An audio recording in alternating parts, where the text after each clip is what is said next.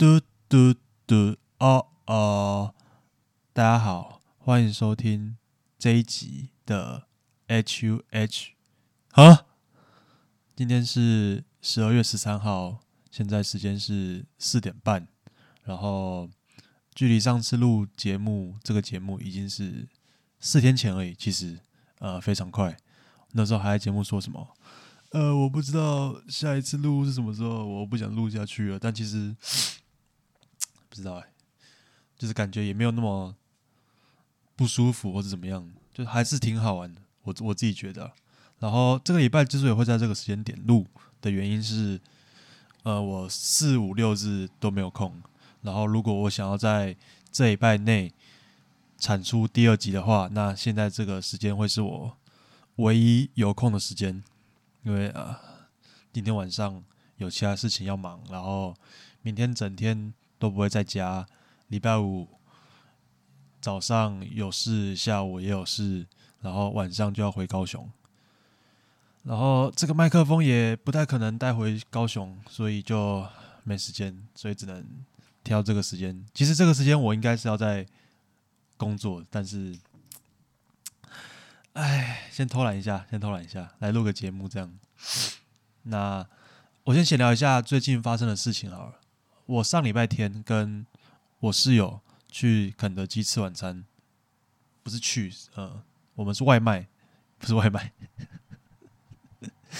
我们外带，然后因为最近肯德基有很多活动嘛，然后不是活动啊，就是他们有推很多的优惠券，然后你只要打那个优惠券的编号就可以打折，然后价钱会变得很便宜。然后我记得有一个是我们那天吃的是十二块蛋挞跟二十块鸡块，然后才我想一下多少钱。三百五十九吧，就是总之是十分的便宜。然后我们就先网络上订，因为我们不想要去那边的时候在那边等，然后就想说网络先订好，然后过去那边直接拿，然后直接散人，直接吃，很爽。我们在大概六点二十的时候订网络上，然后订好之后，那个城市跟我们讲说可以去拿的时间是。六点四十，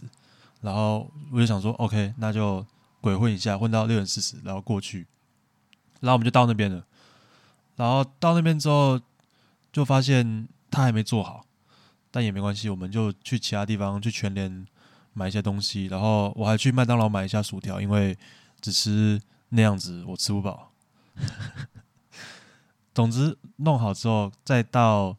肯德基已经是六点五十分左右，然后。他还没做好，那这个时候距离我们点餐的时间已经过了半个小时。想象一下，你去素食店点了一个餐点，然后半个小时还没等到，然后重点不是重点，就接下来的发展就是更更不能理解，因为我们明明还没拿到餐点嘛，但是我手机上那个网页，肯德基的订餐网页上面写我的订单是已经。餐点准备好了，但显然还没，因为在我六点五十分到肯德基之后，那个他右边有一个网络取餐的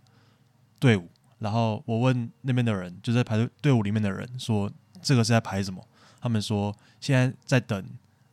叫号码，不是不是叫号码，就是会排队，然后最前面的那个人，店员会问他说，你的那个订单号码是什么？然后这个人会跟店员讲，然后店员在现场帮他做订单，所以你在网络上订的那些餐就根本没没有意义，你知道吧？因为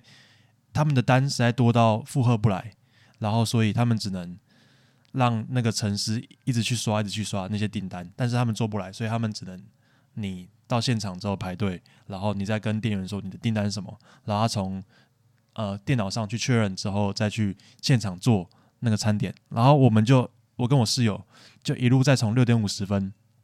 等到七点半，才终于拿到我们的餐，然后回家吃。干真的等的超不爽，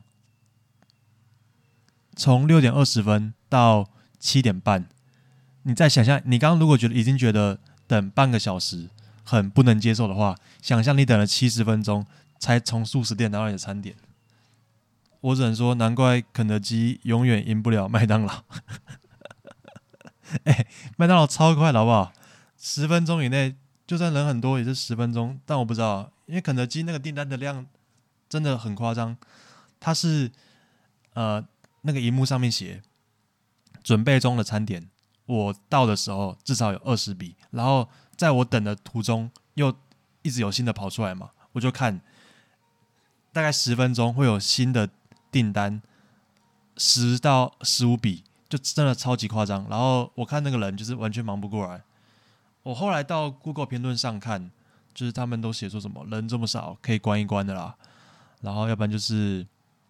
如果人力不足的话，就干干脆关掉现场点餐啊。什么人都跑去忙网络订餐的餐点，然后就是没有人在顾现场订餐，那是怎样？瞧不起这些人是不是？然后就给一星评论。那我当然是也是给一星评论了，因为。哎，我等了七十分钟，好不好？我等了七十分钟，但我就在想，就是买回家之后，我就在想说，就是肯德基这个状况到底要怎么样改善？就是人手不够，然后订单量又太大，这个情况，然后我就想到了，其实我给一星评论是为了他们好，因为如果我不给一星评论，那这个情况就是那个资本方，就是肯德基的开店的这些人。他们就不会意识到说我们客人等的多不耐烦。如果我没有去反映的话，对吗？我去评一星评论，是最直接反映我的这个想法给他们知道嘛？他们就要，他们就会知道说，哦，原来就是这么，就是人手不够这件事情会让这么多客人不爽。然后人手不够这件事情也是因为薪水太低了嘛？我看他们的外面的真人广告，时薪还是给一七六。你就想，你一个时薪里一一七六的人，然后你要去做一个小时，大概不知道六十张单吗？还是七十张单？你根本不可能做得来嘛！就是那个薪水跟体力的比例是完全不一样，你不如去做其他工作，对不对？所以资本方才意识到说啊，那我可能要把薪水给调整一下，然后来吸引更多的打工仔进来，对不对？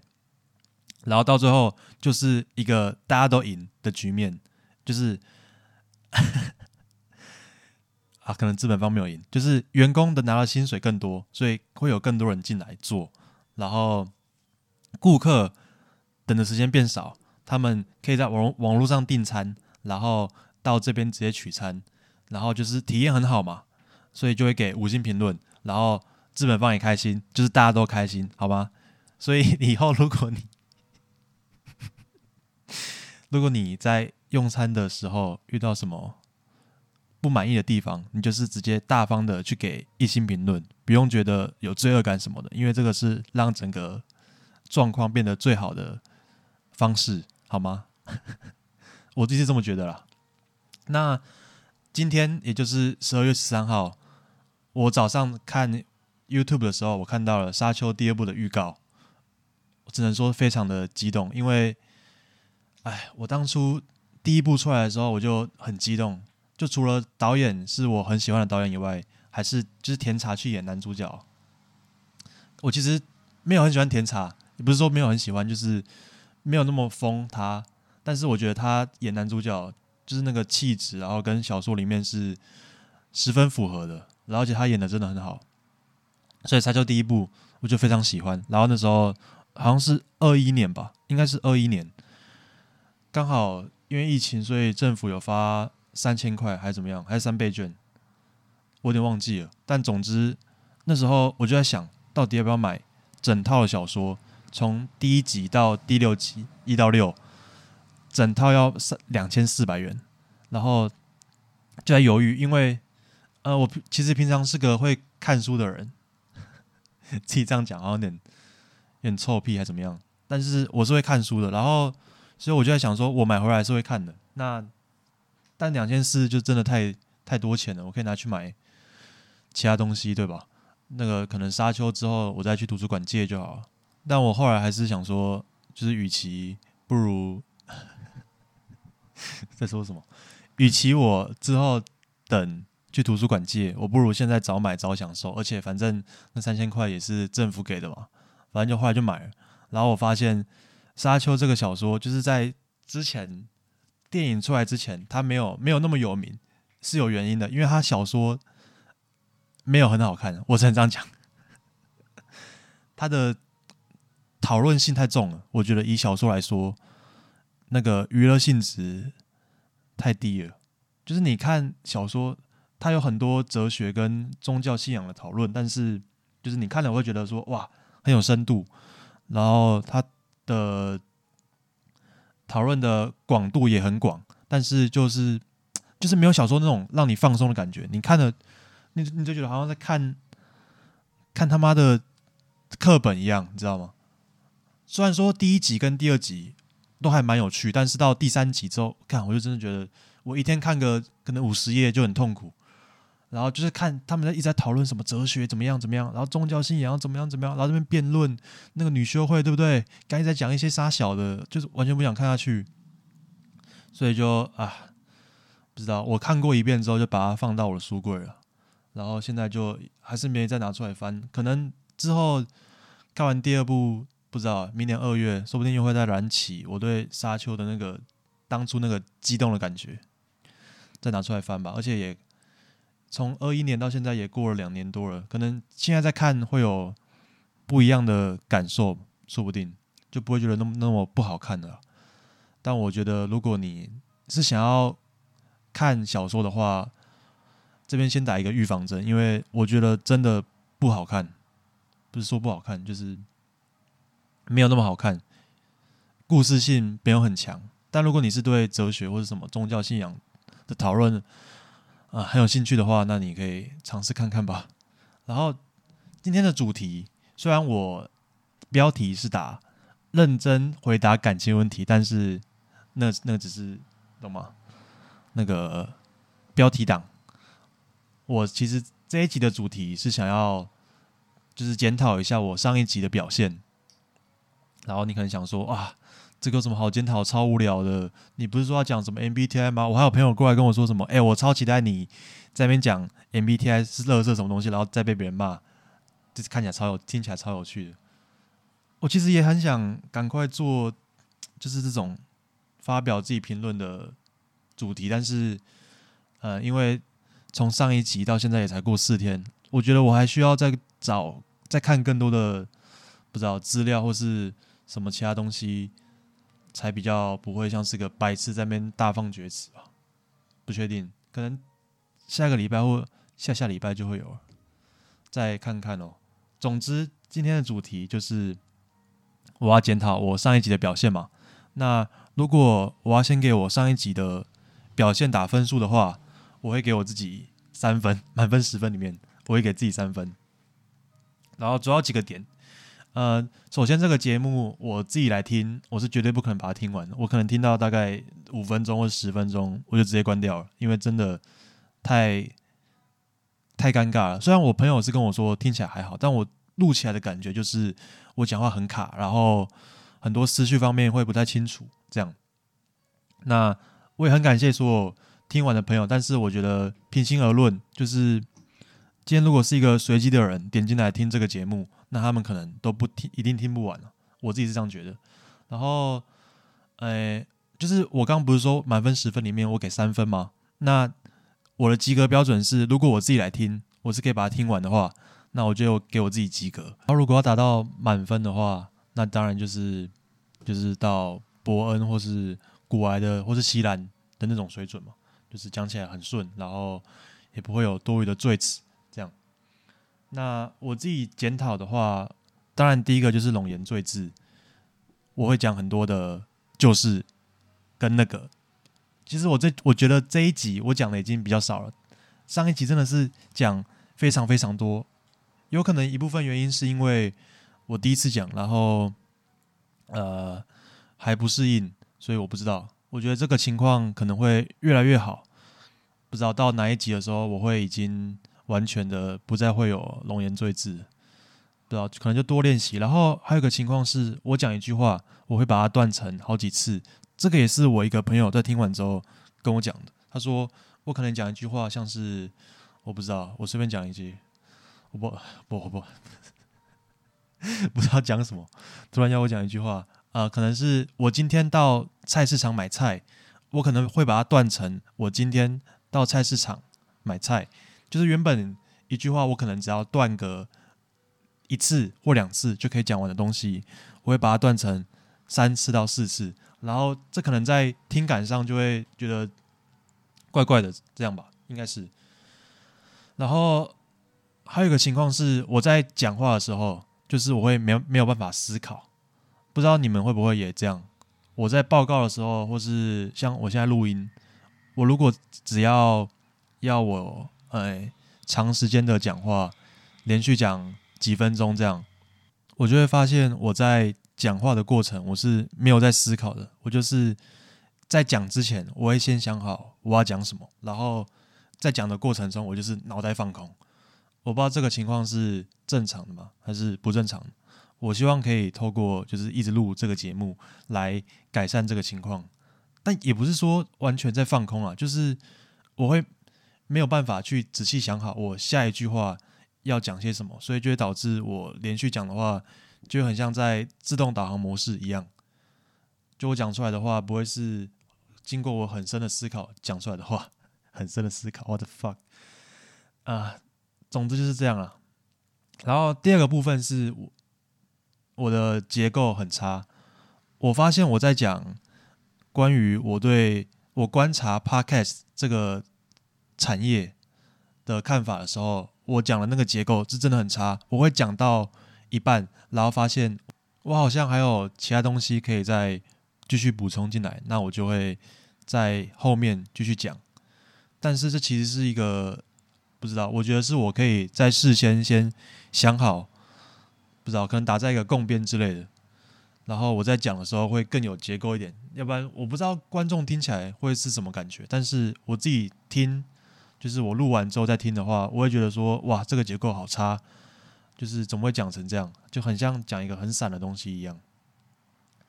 然后我再来补充一下，我上一集结束之后，我后来想到了。几个点，第一个点是，呃，为什么想做 podcast 的这个部分？我在第二点里面有说，因为我听了很多，然后有一个有个地方我忘记讲到，是就是我在听他们讲的时候，有时候我也会觉得说，哇，这个地方怎么会讲成这样？那如果我来讲的话，一定可以讲很好，会有个莫名的信心。所以我就想说，哎，如果他们讲这样都可以，就是这么有名的话，那我自己来讲。肯定也 会不差的吧？不对，所以反正就就有一个很莫名的信心了，告诉我说我自己来做也不会太差。然后我想说，那就干脆冲一波，就自己做做看，反正门槛这么低，对不对？然后第二个点是内容方面，就是在节目结束之后，第一集播出之后，有朋友来问我说，为什么我不要在自我介介绍里面加说，呃，我是一个正大生，然后我来讲怎么样？我其实有想过，就是要不要在自我介绍里面加我是这个郑大生之类的。呃，我自己会把这个问题再拆成两个点来回答。第一个点是我其实觉得正大不是什么 很屌的学校，虽然这这样自己讲好像就是什么社会组，对不对？排名第二，在台大下面而已，就是正大。但我真的觉得，唉。算了，我也不要太多讲什么。反正我我自己不觉得正大是一个可以足够强到挂在什么标题，然后就会吸引很多人来过来看什么正大生的观点啊，什么什么的。就是第一个点。然后第二个点是，我不想被正大给局限住，就是我不想要你们，不是你们，就是观众看到我的自我介绍写啊，我是个正大生，所以他们想要听关于大学或是。课业相关的内容，然后他们就点进来，但就是我不想让其他人因为我是一个正大生而听我的节目，而是因为他们看到这个节目的其他东西，或是就是可能不小心点进来听了一集，发现里面的内容是他们想要听的，所以才继续听这样子。我想他们是因为我的内容，或是我能提供给他们的价值，才继续来听，而不是因为我是一个正大生，然后这边讲一些。学业什么课业这些东西这样子，啊，再来是关于 Q&A 的部分，那我其实前面做 Q&A，我是有意识的去选那些感情问题来回答的。虽然真的像我上一集讲的那样，网红开的问答会放出来的十题有九题不是网红，网美就是女生问那些问题，他们十题里面有九题会放出来的，几乎都是感情问题或是感情相关的，只会有可能一两题。会是什么生涯规划，或是怎么度过低谷之类的呃人生，算了人生问题吗？还是什么？总之就是会有很大一部分的问题都是感情类的。那我刻意选感情问题的原因，也是因为没有人不想听感情问题，你知道吗？大家都想听感情问题，男生想听感情问题，女生更想听感情问题，所以就这样嘛。我就是挑一个大家会想听的东西讲，但我没想到的是。我自己讲的，唉，我想到觉得很很哦，就是我自己回答的那个状态就是一个狗屎这样。即兴回答问题真的很不容易，尤其是要你要从一个比较简单的问题，然后再去想去把它讲的很长，那我觉得真的是一个可能是要练习的一件事情。然后我知道。我的标题这一集是写认真回答感情问题，但我到现在还没有二十分钟过去了，我还没有认真回答任何一个感情问题。就你知道，我其实这一集的标题原本是想要打检讨 EPE 但我想说，我这样打谁会点进来看，对不对？谁想要看一个人检讨上一集讲的内容，对吧？如果你是因为这个标题是认真回答感情问题。才点进来的，对不对？你摸着自己的良心问自己：，你如果今天看到是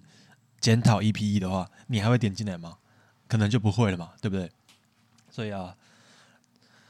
唉，不知道。我其实也在就是挣扎这个标题的事情，因为我自己是觉得说，就是如果你的内容是好的，是有价值的话，那不管怎样，就是会有人听嘛。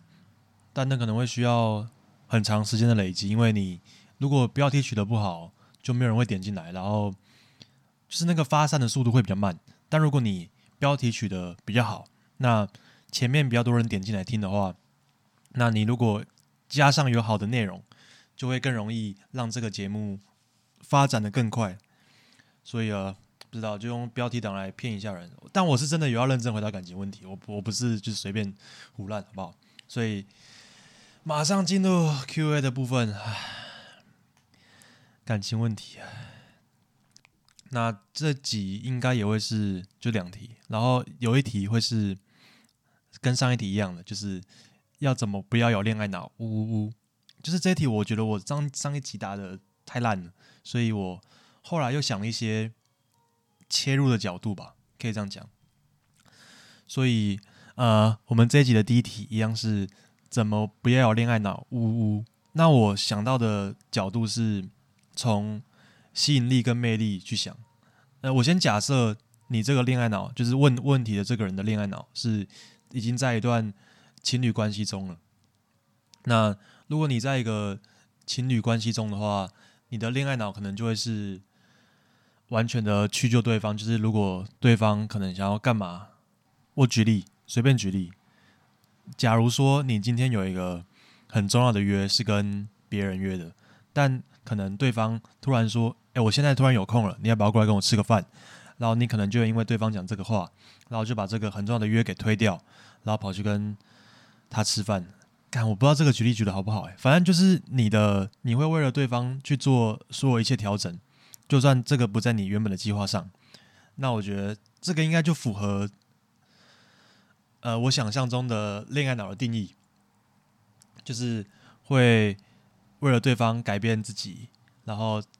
就是想要跟他多一点相处时间吧，这样讲。那但是我觉得，如果你今天会为了对方的完，就是你把这个感情摆在第一位，然后其他事情连自己的事情都摆在后面的话，那就会在对方眼里可能就会失去你的吸引力跟魅力。我是这样想，因为呃，我觉得不论是感情还是什么东西啊，就是人的天性就是这样，就是你。越视为理所当然的东西，你就越不会去在意它。就好比健康嘛，就是一个很明显的例子。就是你要要人健注意到健康，就只有在你生一场重病之后，你才会想到说，哦，原来我的健康是这么重要。然后你可能过个一个月健康的生活之后，你会你又会开始不在乎这个东西，然后你就会不知道暴饮暴食，然后过熬每天熬夜之类的。那换作是在感情里面，你如果常常会为了对方做改变的话，他就会想说。哎，那我是不是就是什么事都可以不用做？反正我今天想干嘛，然后只要跟你讲一声，你就会完全按照我想的东西来做。然后我今天不想干嘛，我只要跟你讲一声，你也会，对不对？就是听我的话。假如说我今天可能太累了，我不想出门，那我只要跟你讲说，哎，我太累，我不想出门。然后你就是只能这样，对不对？就说哦，好吧，那你不想出门的话，那我也不勉强你什么的，就是完全没有，就是在一个不平等的关系中，然后。在这个情况下，你就会失去你的魅力或吸引力，然后对方就会不珍惜你，然后这个情况只会持续的恶化下去，就会是一个负面回圈吧，我觉得，然后到最后就会是一个很痛苦的分手这样子，所以啊，不知道，但我觉得就是如果你是身在，如果我这边一直用你，但其实你知道。问问题的这个人根本就没有在听这个节目，唉，总之重点就是，我认为要保持魅力跟吸引力，一个很大的关键是要找到一个自己的目标。那自己的目标不会是踏入这个感情之后你才开始寻找，因为这样就是你还是一个我不知道，就是你会是为了让这个感情圆满才去找这个目标。那就会一样是很糟糕的事，应该是你先有这个目标，就是你先成为了一个怎么讲积极的人，然后你才去进入感情，这样才会是比较好的事情。因为如果你呃是先有感情才去找目标的话，那就会是一样，你是把这个感情摆在第一嘛，因为你就是那个因果关系，应该就是这样，我不知道怎么解释，呃，总之。就是你要找到一个你想做的事情，然后一个目标，但这个目标其实我觉得难点就在这个地方，因为人要找到自己想做的事情，尤其在我们这个年纪，可能二十一岁、二十岁是比较困难的一件事情。我自己认为，然后我知道你现在一定想说 “What the fuck”，我只要问一个，怎么不要恋爱脑？然后你现在开始跟我讲到一些什么人生哲理。但我觉得就是这样，就是你自己要先变成一个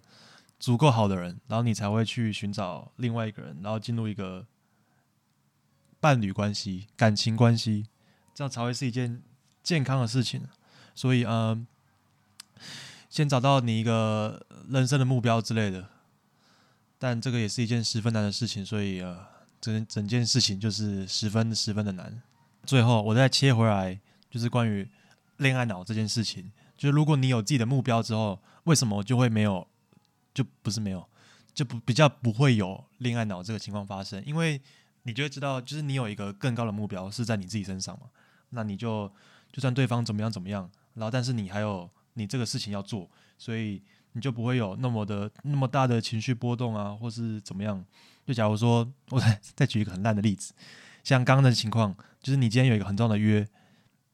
然后对方跟你说：“哎，我现在有空。”那你要不要过来见我之类的？你就你可能就会说，哦，那我就没办法，因为我这个约真的很重要，然后这个是关系到我想做的事情，所以我没办法为了你去把这个约给辞掉，对不对？那这就是不一样的地方。我希望我的回答有传达出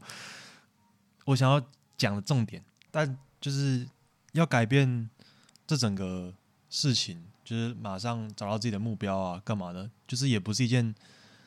简单的事情不是说啊，我现在知道怎么做了，然后我明天就可以马上改，这个是比较困难，所以可能会需要你几个月。你要先知道你真的想做什么，不是像说，哎，我想要，那我就找个目标，像是我要练好吉他，然后我就开始练吉他，这个不会是一个好的目标，也不会是可以成功的事情，因为你只是为了找这个目标而去找这个目标，你不是去知道你自己想要什么。然后才去寻找，所以这整个事情会是比较像改变自己。又讲回人生大道理，啊，总共就是这样。你先充实好自己，然后找到自己人生的方向之后，再进入一段感情关系，就比较不会这么被这么有引号恋爱脑。就是这样。这题就回答到这边了。那第二题是新的问题，一样是从 IG 上的哎王美的问答抓下来的。我现在念一下问题。虽然知道男友和前女友表保持良好关系，但上次发现他们聊天的频率是一天一两次，想问问看看法。那这一题，因为我自己很难代入，就是哎，上一个跟我保持良好关系的前女友应该是国中的前女友，然 后 国中的哎不知道不算吧，八年前的事情，所以啊，我没办法。去带入这个角色，然后给你一个好的回答。所以我去问了我几个朋友，总共是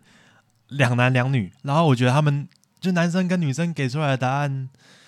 不太一样，你们可以听听看。然后有一个答案，我觉得特别的出我意料，就是我没想到会是有这个答案。那我先讲男生的问题，不是男生的回答。有一个是我从高中。哎，两个男生都是我高中到现在很好的朋友。然后我问他们，然后第一个人只给我很简短的回答，他是说：“我觉得不行吧，很危险，过来人经验一定有鬼。”所以呃，大概意思就是说，你应该跟你男朋友说：“哎，你这样子很糟糕，然后你不喜欢之类的。”我猜是这个意思。然后第二个人给的回复是说。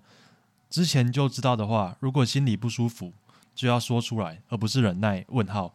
可以看看内容都在说些什么。再来就是，其实有新女朋友就要知道避嫌，不然会让人想很多，没安全感。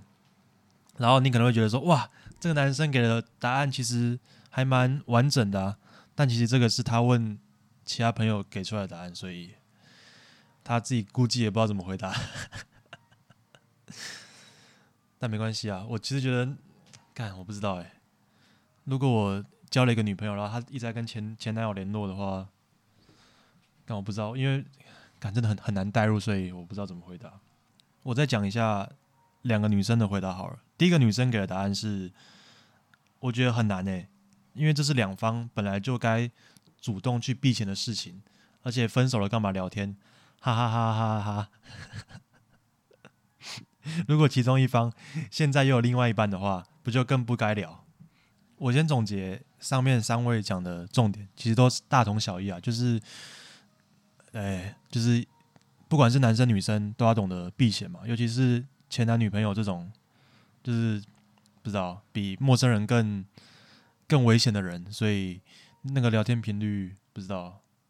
可能一天一两次太多了，所以你应该跟你男友分手，应该是这样子哦，应该哦。然后我们再来看最后一个女生朋友的回答，他是说看聊什么。如果他有跟他前女友批评到我，我一定会爆气。如果我们吵架，他有跟他前女友讲，一定分。然后我就想说，哇，这不是我意料之内的回答。我就跟他说，你的点超特别。他说哪有干？然后我就问他说，那平常瞎聊嘞？他说没差，但要公平。就是如果这个男生。跟他前女友说早安晚安的话，那他也要跟，就这个女生，她也要跟她前男友说早安晚安，那这样就可以，就是两边做的事情是一样的。他说谁没有前任，你可以，我也可以，但如果跟前女友抱怨我，我一定暴走，直接分。然后我就 想说，我操，这个回答不是我，不是我想象中那种回答。然后我就请他再解释的更清楚一点，然后他就说，都已经吵架，然后你跑去跟他讲我怎样，我就输了，你知道吗？我一定要比他好啊，怎么可以拿去跟他抱怨我，把我的缺点给他知道啊？一定是只能讲优点，干，我什么都要比他好，脾气也要比他好才可以等于等于，抱怨个屁呀，一定要赢，输不起耶。如果他会跟他前女友说晚安，那但他跟他前女友说我们感情超好之类的，我根本就没差，因为我赢了。然后传一个金牌的 emoji，哇，这个答案比较特别一点，你们就参考一下。那今天的 Q&A 就到这个地方差不多。其实我一直以来都觉得说，感情问题就是我们不是很都很常给别人建议嘛，给朋友建议什么的。那你只要就是在自己发生问题的当下，你也从站在朋友的角度想，他们会怎么给你建议，不就是很清楚知道说你应该做什么了吗？感我我自己就是说，哎，这个问题没有这么难吧？你怎么会还会就是想到要？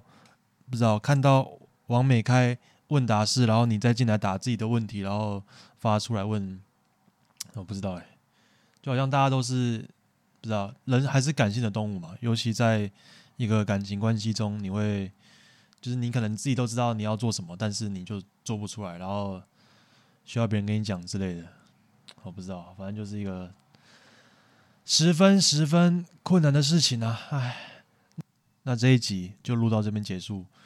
希望我们下礼拜可以再见，应该是可以哦。下礼拜没有什么事情哦，有很多事情，但是抽个一个小时出来弄，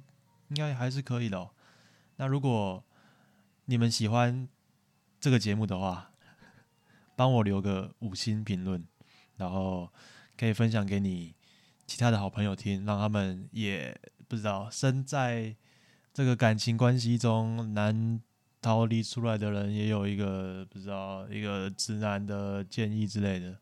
我们下一集下下一集下一集再见，嘟嘟嘟哦哦，拜拜。